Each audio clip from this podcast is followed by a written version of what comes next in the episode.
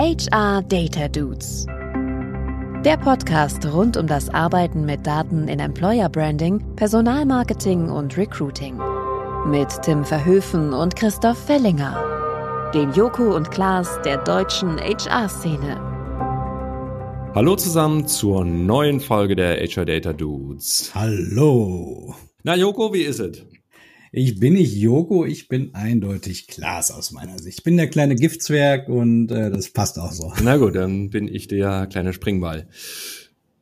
Was machen wir heute, mein Lieber?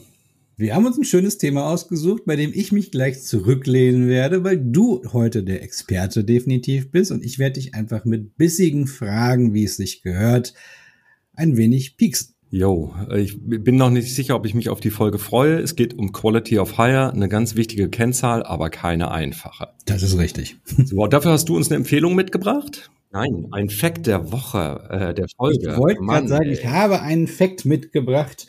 Und zwar was Spannendes. HR Data Dudes. Facts. Vielleicht erinnert ihr euch noch, äh, liebe ZuhörerInnen, dass wir in der sechsten Folge, das war die Folge, wo wir mit der wunderbaren Angelina von Otto gesprochen haben, einen Fact hatten, und zwar eine Studie von Wolfgang Brickweder. Und da ging es darum, wie sich Analytics innerhalb der Recruiting- oder HR-Landschaft darstellt. Und es war ein relativ negatives Bild. Und ich habe mal geschaut, wie sieht es eigentlich in anderen Studien dazu aus. Und äh, wir haben für euch eine Studie verlinkt, die von Dave jetzt hoffe ich, ich spreche den Nachnamen richtig aus. Ulrich. Ich würde ihn wahrscheinlich Ulrich Deutsch aussprechen, aber ich weiß, Christoph nennt ihn immer Ulrich. Ich bleib Deutsch dabei. Das ist, äh, das ist, das darf ich jetzt einfach. Und zwar geht's um die Evolution of HR Competencies. Und das ist eine Langzeitstudie und zeigt, wie sich gewisse Kompetenzen im HR-Bereich entwickelt haben. Es geht um das Thema Verständnis von Business, über wie man mit Tools arbeitet, aber auch um den Bereich HR Analytics and HR Information. Und da sind ein paar bemerkenswerte Informationen drin. Zum einen sehen wir, dass in den Jahren der Krise, also 2020, 2021 und so weiter, Corona fortfolgende, die Gesamtanzahl an Kompetenzen noch ein bisschen gesunken ist, weil natürlich HR auch im Krisenmodus war. Und wir sehen gleichzeitig auch, dass dieses Thema HR Analytics zwar noch auf dem letzten Rang dieser Kompetenzen ist, aber eine der sehr, sehr plausiblen Erklärungen dafür ist, es ist innerhalb aller anderen Kompetenzen auch die jüngste Variante. Das heißt, wir reden darüber, dass HR äh, Analytics zwar noch nicht so stark ausgeprägt ist, aber vor allen Dingen, weil es ein sehr junges Thema ist. Und äh, wenn man sich die relative Entwicklung anschaut, ist HR Analytics aber die Kompetenz, die am stärksten und schnellsten gestiegen ist in den letzten Jahren. Die Botschaft ans Publikum ist damit, ihr seid in dem richtigen Podcast hier. und der Blick nach vorne zeigt natürlich auch, es gibt immer wieder neue Themen. Jetzt ist ja so ein bisschen der Trend mit äh, AI und so weiter. Wie kann man damit umgehen? Solche Themen werden kommen. Wir werden innerhalb der HR-Community wahrscheinlich nie von jetzt auf gleich eine Kompetenz aufbauen, die höher ist als die gelernten Kompetenzen der letzten 30, 40 Jahre. Aber sie werden schneller wachsen. Und das sollte uns allen erstmal auch ein bisschen Mut geben, vielleicht auch ein bisschen Selbstbewusstsein, dass auch Kompetenzen, die vielleicht noch nicht so mega ausgeprägt sind, wie Analytics bei vielen, trotzdem gerade auf einem guten Weg sind. So. Und das ist mein Fakt der Folge. Was sagst du dazu? Finde ich wunderschön. Ähm, also die Botschaft, die dahinter steckt, ist wunderschön. Wir, können ein bisschen aus dem Nähkästchen plaudern, ähm, dass wir gerade eben vor der Aufnahme ähm, über diese Grafik als solche diskutiert haben, weil erst hatten wir nur die Grafik und es war erstmal schwer zu verstehen, so wie, wie das jetzt sein konnte. Ich war total erschreckt von 2016 auf 2021, ein Abbruch aller Kompetenzen, bis wir gedacht haben, okay, warte mal, wie hat er das erhoben? Das ist vermutlich nur als Langzeitstudie nicht jedes Jahr erhoben, sondern ähm, äh, alle vier Jahre vermutlich nur erhoben. Und deswegen so ein deutlicher Unterschied durch die Krisenjahre auf 21. Es ist äh, nicht so, dass HR insgesamt dümmer wird, sondern die hatten andere Dinge zu tun. Will damit nur sagen, es ist einmal mehr so, keine Grafik alleine äh, ist gut, solange man nicht die Methode dahinter versteht. Also immer auch versuchen rauszukriegen, wie sind diese Zahlen eigentlich zusammen zustande gekommen. Sehr schön. Gut, komm, lass uns mal zum Thema kommen, Quality of Hire. Was ist das und wie misst man's? Wir haben in einer der vorherigen Folgen über Candidate Quality gesprochen. Das ist äh, eins von Tims Herzensthemen. Heute sprechen wir über Quality of Hire. Ich sage gleich, und ich habe es ja eingangs schon gesagt, ich habe Respekt vor der Folge. Es ist jetzt nicht, dass Quality of Hire jetzt mein Herzensthema wäre. Jedoch, es ist ein relativ häufig genanntes und, glaube ich, auch sehr, sehr wichtiges Thema oder sehr wichtige Kennzahl. Und wer nochmal das Thema Candidate Quality anhören möchte, Folge 10. Verlinken wir euch in den Show Notes. So, erster ganz wichtiger Punkt. Die haben beide Quality im Namen, sind aber keinesfalls identisch. Bitte nicht durcheinander bringen. Die Candidate Quality betrachtet die Kandidaten, also das, was ne, passiert bis quasi zur Einstellung. Die Quality of Hire betrachtet die Einstellung, also wie gut ne, ist denn eigentlich die Einstellung im Unternehmenssinne gewesen. Und damit kann ich Rückschlüsse zwar auch auf den Recruiting-Prozess und Auswahlprozess ziehen, aber ich erfahre natürlich noch viel mehr über das Arbeitserleben, sagen wir mal, des Kandidaten und äh, die Arbeitsperformance. Das Spannende ist aus meiner Sicht, ähm, die, die beiden, die hören sich ja erstmal relativ ähnlich an, ne? Und ja, Candidate Quality, Quality of Hire. Aus Datengesichtspunkten sind die mega unterschiedlich und ganz andere Konzepte dahinter. Und genau deswegen sprechen wir darüber. Merkt ihr auch gleich, wir werden gleich mal äh, auch dazu kommen, welche Faktoren misst man denn eigentlich bei der Quality of Hire und dann äh, werdet ihr das ganz, ganz äh, schnell merken. Quality of Hire Einfach gesagt bedeutet, wie sehr hat sich eigentlich die Einstellung der Person gelohnt? Das ist eine Zahl, die auch gerne vom Management oder Geschäftsführung gefordert wird. Also äh, die Frage dann an Recruiting, ja, ihr macht da ja so viel, lohnt sich das eigentlich? Liefert ihr eigentlich Qualität ab? So einfach ist es aber nicht. Ähm, deswegen haben wir gedacht, wir, wir müssen das gerade, weil Recruiter gar nicht selten damit konfrontiert werden, hier, ihr müsst mal Quality of Hire erheben, so, ob ihr einen guten Job macht, dass man die Komplexität äh, mal auseinander nimmt, äh, um euch als Publikum auch damit zu rüsten, quasi in diesen Unterhaltungen zu erklären, äh, warum das nicht nur eure Kennzahl ist. So ein bisschen inspiriert worden ist das durch eine Podcast-Folge Brain Food Live on Air von dem ähm, englischen Kollegen Hung Lee, der eine wunderbare Folge hat. Verlinken wir euch in den Show Notes. So, warum ist die Kennzahl komplex? Weil sich diese Kennzahl auf äh, das Leben des Kandidaten nach der Einstellung bezieht. Und da merkt man es schon, es entzieht sich weitestgehend dem Einfluss des Recruitings. Wenn es blöd läuft, wirst du als Recruiter äh, für was verantwortlich gemacht, wo du relativ wenig Einfluss drauf hast. Daher ist das eine äußerst unbeliebte KPI beim Recruiting. Ich war selber in der Situation, wir haben das vom Management so, ja, hier messt mal Quality Hire und wir, ja, na schönen Dank. Wir stellen die richtigen Leute ein und die anderen verkacken es dann und wir kriegen es ab schwarz-weiß jetzt formuliert. Und so sehr wir im HR oder im Recruiting natürlich äh, das nicht alleinig beeinflussen können, desto klar ist auf der anderen Seite, und das finde ich ganz spannend, dass es natürlich das immer, immanente Ziel von Recruiting ist. Ne? Es, es geht natürlich immer darum, die richtigen Personen zur richtigen Zeit für das richtige Geld zu kriegen. Ich würde gerne auch die Perspektive drehen auf diese KPI. Das ist keine KPI, wo man denkt so, ja Mann, äh, äh, ich will die nicht haben, weil ich kann sie nicht beeinflussen, sondern eher umdrehen in Richtung, ich will die sogar unbedingt haben. Weil wenn wir uns so eine Mühe geben, hier die richtigen Leute ranzuschaffen und einzustellen, ist es total wichtig, darauf zu gucken, was mit denen denn passiert. Und wenn da irgendwas nicht klappt, ähm, dann müssen wir daraus lernen, entweder als Organisation oder aber im Recruiting, weil dann gibt es ja an irgendeiner Stelle Mismatches. Was guckt man sich denn da an? Welche Faktoren kommen denn in Frage? Ich habe ein bisschen vorher rumgelesen äh, dazu und es ist jetzt eine leicht subjektive Auswahl, wo aber die am häufigsten genannten äh, drin vorkommen. Zunächst mal, was am häufigsten genannt wird, ist die Employee Performance. Also Performance-Bewertung, ähm, das ist eigentlich so Common Sense, dass man das heranzieht für die Quality of Hire. Was man zum Zweiten nehmen kann, ist die Hiring Manager Zufriedenheit. Dritter Punkt äh, ist Teamfeedback auch oder Teamzufriedenheit. Das ist sicherlich für, für die Unternehmen interessant, die 360 Grad Feedback haben. Man kann Fluktuationsrate hinzuziehen. Man kann, auch genannt worden sind Employee Engagement Surveys, habe ich eine eigene Meinung zu, komme ich gleich zu. Und der letzte Punkt, den man mit berücksichtigen kann, sind äh, harte Faktoren. Gibt es in manchen Rollen, also Anzahl von Calls im Vertrieb, Outbound Marketing oder Customer Success Bewertungen, Cases, also alles, wo man, wo man wirklich äh, Performance hart messen kann, kann man auch mit reinpacken. Und ihr merkt schon, das ist jetzt eine ganze Reihe von Indikatoren.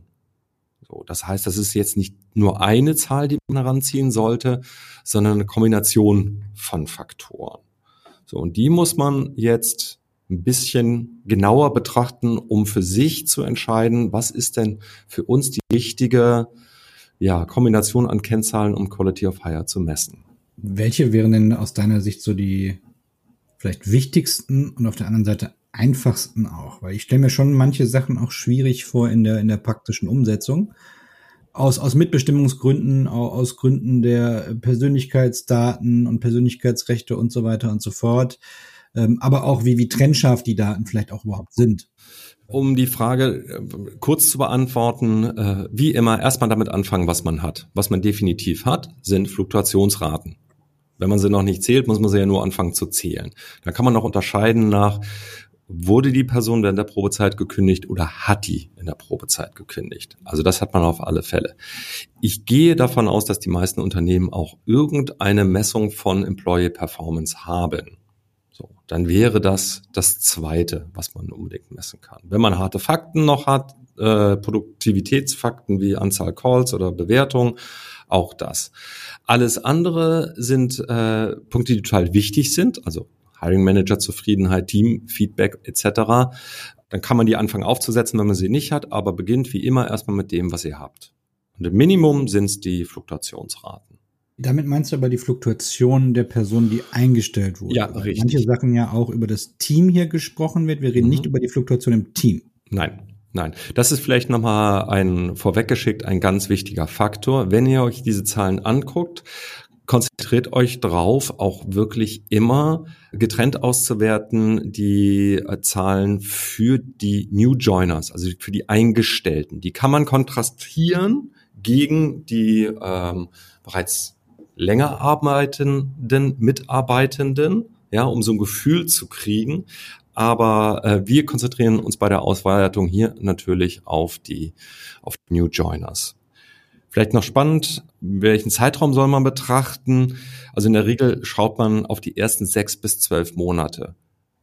Ich persönlich finde zwölf besser, hast du mehr Datenpunkte und damit eine solidere Grundlage. Vielleicht auch nochmal eine Ergänzung, was wichtig ist, wenn man das Thema Fluktuation betrachtet. Man muss immer auch externe Faktoren mit einbedenken. Also äh, wenn eine Firma zum Beispiel irgendwo gerade auch Personal abbaut, dann hat das möglicherweise überhaupt nichts mit der Qualität zu tun der Personen, die äh, abgebaut werden, sondern äh, kann einfach nur, weil es der falsche Standort ist oder sonst irgendwas. Also man sollte immer so ein bisschen reflektieren, gibt es andere Gründe, die möglicherweise auch zu dieser Fluktuation beigetragen haben, außer die Qualität.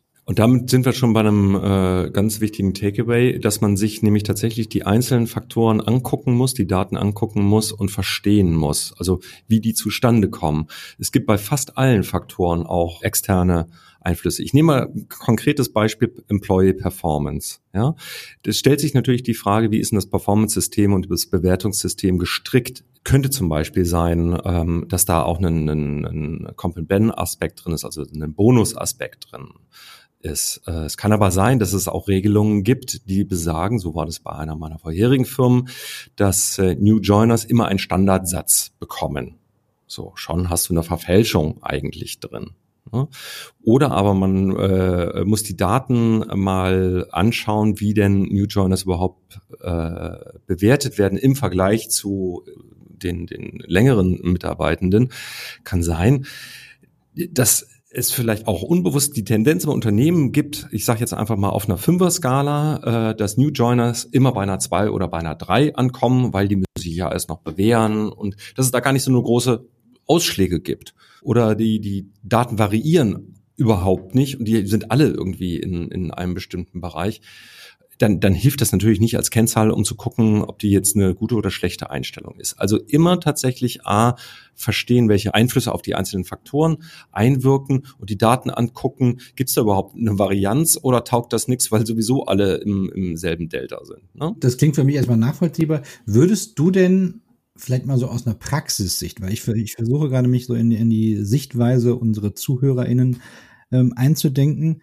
Wie, wie, wie machen wir es? Würdest du die Empfehlung geben zu sagen, lass uns die Daten clustern, lass uns die Daten vielleicht anonymisieren, lass uns sie nicht anonymisieren, um vielleicht gewisse Rückschlüsse ziehen zu können? Oder willst du eher so eine gemeinsame große Zahl haben? So ist die Candidate, äh, Entschuldigung, die Quality of Hire, seht ihr, ich auch durcheinander. Ja, genau. Ist die Qualität of, of Hire in Summe oder wie, wie, wie, würdest, wie würdest du ganz konkret vor? Also Daten würde ich grundsätzlich anonymisieren, soweit wie es geht. Oder soweit wie nötig auch. Ne? Gleichwohl bin ich dafür, dass man sie segmentieren kann. Also wenn ich ausreichend Daten habe, dann würde ich schon gucken, ob das vielleicht sich nach Funktionen oder Fachbereichen unterscheidet, weil auch klar ist, es gibt Bereiche oder Rollen, da braucht das Onboarding vielleicht länger, bis Mitarbeitende produktiv werden können. Ne? Das heißt, da muss man vielleicht ein bisschen anderen Maßstab anlegen als bei denen, wo ganz schnell aktiv oder, oder performt werden kann. Man muss sich die Daten angucken und je mehr ich segmentieren kann, umso besser, aber definitiv anonymisiert. Und ne, wenn ihr zu kleine Stichproben habt, dann natürlich, dann, dann vergesst das. Also wenn ihr zwei Mitarbeiter gegen drei andere vergleicht, also das, das macht natürlich keinen Sinn, sondern erst wenn, wenn man eine ausreichende Datenbasis hat. Und bedenkt bitte auch, wenn ihr segmentiert, segmentiert nicht so weit runter, dass es wieder Rückschlüsse geben kann. Ja. Also wenn ihr jetzt sagt, okay, äh, wie ist denn das Thema Marketing und Marketing hat einfach nur zwei Personen eingestellt, dann ist die Wahrscheinlichkeit, Rückschlüsse auf die Person zu ziehen, wieder relativ groß. Ja. Deswegen war auch so ein bisschen die Frage, wir haben natürlich auch viele ZuhörerInnen, die eher aus kleinen Organisationen kommen und wenn ich einfach nur 20 Leute im Jahr einstelle möglicherweise, dann ist eine Segmentierung wahrscheinlich schon schwierig auf einzelne Bereiche runtergebrochen, oder? Absolut, absolut richtig. Was ich noch sagen wollte, ist, ähm, selbst wenn ihr jetzt zum Beispiel feststellt, dass es keine große Streuung bei den Performance-Bewertungen gibt und vielleicht auch sogar äh, das äh, ein Thema ist bei allen Mitarbeitenden, dann kann das ein Indikator sein, dass vielleicht im Performance-Bereich äh, die Kriterien für Performance äh, nicht so ganz klar sind. Ähm, das ist ein Indikator, dass, dass da vielleicht nachgeschult werden muss oder nochmal das überarbeitet werden muss. Ein schönes Beispiel dafür, dass das nicht unbedingt zum Recruiting gehört, aber auf was hinweist, was äh, im Unternehmen, vielleicht auf Unternehmensseite auch verbessert werden kann. So, machen wir mal weiter. Was haben wir noch? Die Hiring Manager Zufriedenheit. Das finde ich, ist eine schöne und wichtige Kennzahl. Die kann man über eine Survey ganz einfach erheben. Das muss ja kein langes Ding sein, sondern ähm, äh, etwas, was man nach drei bis sechs Monaten nach dem Einstieg, ich finde eher so nach sechs Monaten erhebt und ähm, aber auch dabei dran denken, dass das möglichst konkret definiert ist, wie denn Zufriedenheit mit der Einstellung ausschaut oder mit dem oder der Eingestellten ausschaut. Das Ganze logischerweise anonymisiert. Ihr wollt kein Feedback haben für die einzelne Person Lisa Müller oder Tom Schulze, sondern ähm, die Zufriedenheit des Hiring Managers mit dem Einstellungsprozess und mit dem oder der eingestellten Person. Das Schöne ist ja, das kann man relativ einfach automatisieren, weil wir haben ja eine klare Konstellation in dem Moment.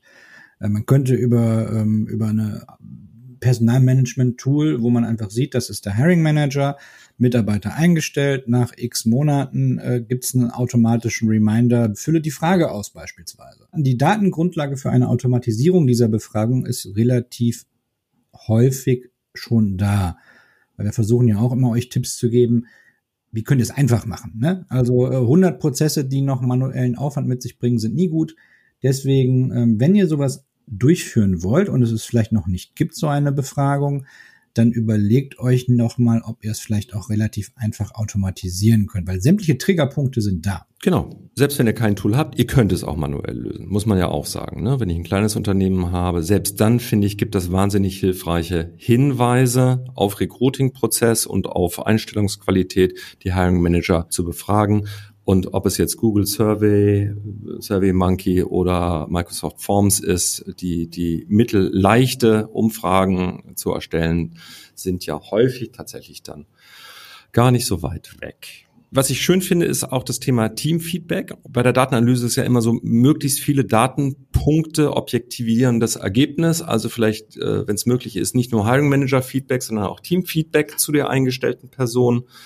Das ist hilfreich oder zur Performance äh, und äh, Culture Fit der der Person einzuholen. Finde ich auch eine schöne Sache. Finde ich eine finde ich eine gute Idee. Nächste Kennzahl war Fluktuation, haben wir schon kurz drüber gesprochen. Das ist eine tolle Zahl, weil einfach schön quantitativ. Wir müssen uns bewusst sein, selbst mit beschriebenen Definitionen ist eine Befragung von einem Hiring Manager oder einem Team immer subjektiv auch behaftet. Fluktuation ist eine harte Zahl, die ist einfach quantitativ. Da ist jemand gegangen, äh, hat gekündigt oder wurde gekündigt. Und das kann helfen, Schwächen zu identifizieren. Haben wir die falsche Person eingestellt wegen Auswahlmängeln? Haben wir vielleicht nicht auf den Culture Fit ausreichend geachtet zum Beispiel? Oder haben wir der was im, hat die sich was anderes vorgestellt unter dem Job und das hat dann nicht gepasst? Oder haben wir irgendwelche Schwächen übersehen oder, oder nicht genug geguckt, bringt sie die Kompetenzen wirklich für die Rolle mit? Wenn man das verstanden hat, dann kann man auch wieder Rückschlüsse drauf ziehen, okay, müssen wir es im Recruiting-Prozess anpassen? Müssen wir klarer und deutlicher werden, was die Rollen erfordern?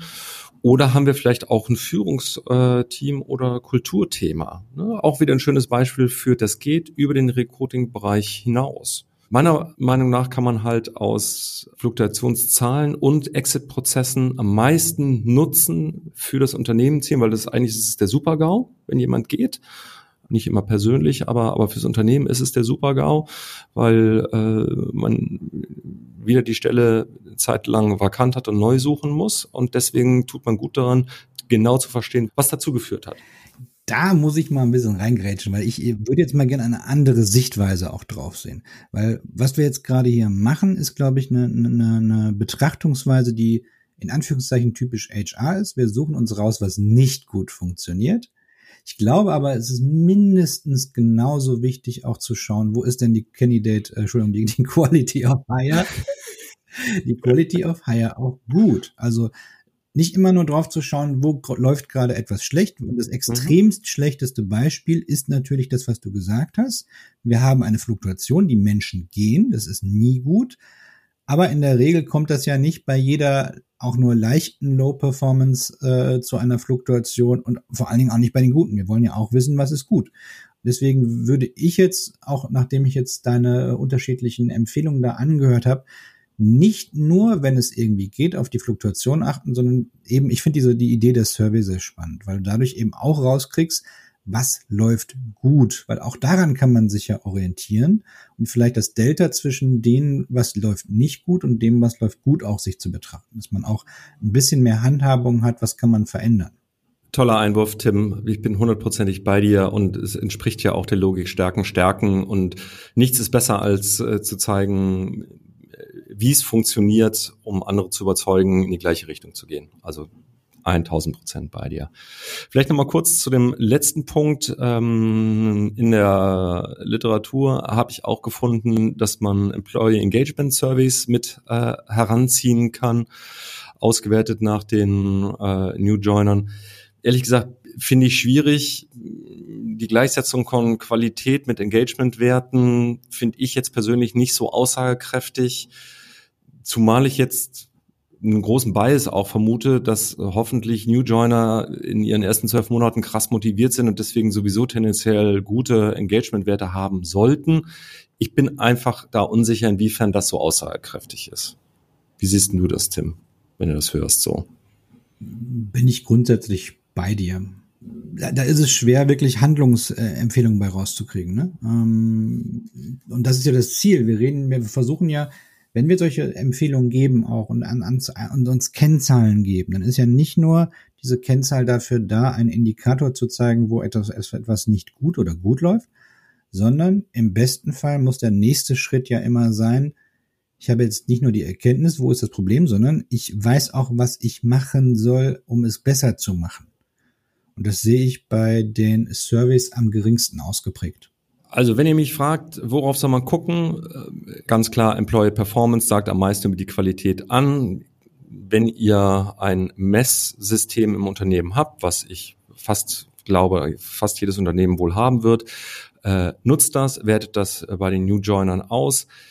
Die Befragung, sei es eine Hiring Manager Zufriedenheit oder sogar auch Teamfeedback, sich anschauen, Fluktuationszahlen anschauen und sollte es harte Fakten für die Performance geben, auch die mit heranziehen und erstmal einzelne erheben, anschauen, bevor man ähm, dann tatsächlich eine Formel draus baut. Ne? Also liegt nicht der Versuchung, okay, jetzt packen wir alle Faktoren, die normalisieren wir, packen wir nebeneinander und teilen es durch die Anzahl der Faktoren und wir haben Quality of Higher Scores. Dann habt ihr zwar einen schönen den einen Wert, aber ich glaube tatsächlich, dass man mit dem Wert ähm, relativ wenig anfangen kann. Ich glaube, das hilft eher, wenn man erstmal die einzelnen Faktoren sich anschaut. Tim. Und ich habe zum Schluss noch einen Mega-Hack. Und zwar ich kam ja jetzt mehrmals durcheinander mit Candidate Quality und Quality of Hire, weil mir die ganze Zeit dieser Hack in den Kopf, äh, im Kopf drin ist. Und zwar vergleicht bitte mal die Candidate Quality mit der Quality of Hire. Das ist extrem aufschlussreich. Warum ist das aufschlussreich? Wenn vorne überall gesagt wird, die Kandidaten sind super, aber nach der Einstellung überall rauskommt, die sind nicht gut, dann haben wir da einfach einen super Indikator, was wir verbessern können. Weil dann scheint die die, die Kriterien, nach denen entschieden wird, ob ein Kandidat oder eine Kandidatin gut ist, nicht die richtigen zu sein. Deswegen schaut euch einfach mal diese Zahlen an. Vielleicht habt ihr bei beiden sogar noch ein bisschen äh, mehr Hintergrundinformationen äh, und dann könnt ihr ein bisschen auch Korrelationen ausrechnen. Aber wenn man diese beiden Kennzahlen hat, hilft das euch unglaublich viel zu verstehen, woher möglicherweise ein Delta kommt in diesem Bereich. Deswegen, das ist mein Hack. Schaut euch beide Zahlen an und schaut, ob es da Unterschiede gibt. Eine mögliche Lösung ist dann einfach ein besseres Alignment zu, wie sieht denn Performance auf der Stelle aus und ne, was muss man dabei dann für die in der Auswahl berücksichtigen. Also in, den, in, den, in der Literatur, auch im Podcast wurde von identischen Scorecards äh, gesprochen, sowohl für die Auswahl als auch dann später für die Performance-Messung, um das zusammenzukriegen. Kleiner Tipp noch, wenn man sich dem Thema annimmt, ist erstmal tatsächlich, glaube ich, das Allerwichtigste, allgemein für ein Verständnis dafür zu sorgen, dass das halt nicht alleine durch Recruiting zu beeinflussen ist, sondern dass das über den Einflussbereich des Recruitings hinausgeht. Das muss allen Beteiligten klar sein. Recruiting selber, den HR-Kollegen, Kolleginnen und auch äh, der Unternehmensleitung. Über was sprechen wir hier eigentlich? Ne? Gemeinsames Verständnis herstellen. Und auch wieder wie, wie, wie sonst, fangt nicht an mit allem auf einmal, sondern sucht euch vielleicht nur einen Bereich raus, auf den ihr euch konzentriert. Vielleicht das, der einen Recruiting-Bereich, der fürs Unternehmen besonders wichtig ist, wo es wirklich nicht schief gehen darf. Und dann sucht euch ein Ziel raus. Vielleicht wollt ihr die Fluktuationsrate erstmal reduzieren und dafür über Quality of Hire besser verstehen, was äh, diese Fluktuation beeinflusst positiven wie im negativen Sinne, um mit Tim Verhöfens Worten zu sprechen. Sehr löblich. Kommen wir mal zu den Takeaways. Die Takeaways. Hast du ein Takeaway, mein Lieber? Ich habe viele Takeaways. Ähm, ich glaube, einer der wichtigsten Sachen, die ich mir jetzt gemerkt habe aus, aus der Diskussion mit dir, ist tatsächlich, dass wir, wenn wir uns das Thema Quality of Hire anschauen, dass wir vor allen Dingen auch versuchen herauszufinden, was sind die Gründe dafür. Egal ob etwas gut ist oder nicht gut ist, so kann man ja auch Befragungen oder sonstige Sachen aufbauen, dass wir ein bisschen mehr Indikation kriegen, Warum? Weil das Thema ist mega wichtig, aber am Ende des Tages haben wir sonst nur eine Zahl, mit der wir vielleicht nicht immer sofort was anfangen können. Und dann stehen wir wieder auf so einer reaktiven Situation im Recruiting, das wollen wir nicht. Mein Takeaway wäre tatsächlich erst mit dem anfangen, was da ist und mit einem Bereich anzufangen und erstmal im Kleinen versuchen, die Daten in den Griff zu kriegen, bevor man das ausweitet. Dann nehme ich einfach nochmal einen dritten Takeaway, wenn wir schon dabei sind. Und bei mir hat man es ja heute die ganze Zeit gemerkt. Seid euch bewusst, es gibt einen Unterschied zwischen Candidate Quality und Quality of Hire. Und trotzdem kann man diese beiden Zahlen auch miteinander vergleichen oder nicht vergleichen, aber beide auch mal gemeinsam betrachten. Aber es sind unterschiedliche Kennzahlen. Seid euch dessen bewusst, macht nicht den gleichen Fehler wie Tim. So, und weil das ein komplexes Thema ist, verlinken wir euch in den Shownotes noch ein paar äh, Quellen zu dem Thema. Lest es quer. Es hilft tatsächlich, so die Komplexität zu verstehen und auch erklären zu können, weil es ist deutlich schwieriger als einfach nur so, okay, wir messen mehrere Faktoren, teilen die und dann haben wir eine Zahl und alles ist gut. Hm, ganz so einfach ist es nicht. Das stimmt. Fehlt nur noch die Empfehlung, jetzt aber tatsächlich. Genau. Die Dude-Empfehlung. Ich habe ja bereits vorhin auf eine Studie von ihm ähm, verwiesen und trotzdem nochmal ähm, möchte ich euch unbedingt ans Herz legen. Folgt bitte Dave Ulrich, Ulrich oder wie auch immer auf LinkedIn. Jeder von euch wird wahrscheinlich die Person kennen, weil ich glaube, das ist einer der, der prägendsten Persönlichkeiten, auch mit der Theorie, Businesspartnermodell, Säulenmodell und so weiter und so fort, was wir alles von ihm kennen. Also der, der postet fast jeden Tag etwas auf, auf LinkedIn. Ähm, und zwar richtig spannende Dinge auch, die so ein bisschen auch Richtung Organisation, Professionalisierung und Weiterentwicklung des HR-Bereichs zeigen. Und ähm, ja, das ist meine Empfehlung. Ähm, schaut euch diese Person gerne an. Folgt ihr, weil vernetzen wird schwierig. Er hat mir nämlich irgendwann mal geschrieben, dass er keine weiteren Kontaktanfragen annehmen kann. Der hat schon fast, ich glaube, 130, 140.000 Follower. Und da müsst ihr euch leider äh, irgendwie in diesen Followern auch einreihen, aber es lohnt sich. Lasst uns sonst äh, auf YouTube Kommentare oder schreibt uns unter unsere LinkedIn-Posts, wie ihr mit Quality of Hire umgeht und äh, was, was eure Empfehlungen zu dem Thema sind. Und ob ihr auch immer durcheinander könnt. Ja. Mit Candidate Quality, Quality of Hire, Quality of Döner oder was auch immer es sein muss. Es war mir ein inneres Fest, lieber Joko. Same, same, mein lieber Klaas. Und dann ab zum Rennen um die Welt. Ciao, ciao. Tschüss. HR Data Dudes. Der Podcast rund um das Arbeiten mit Daten in Employer Branding, Personalmarketing und Recruiting. Mit Tim Verhöfen und Christoph Fellinger. Den Joko und Klaas der deutschen HR-Szene.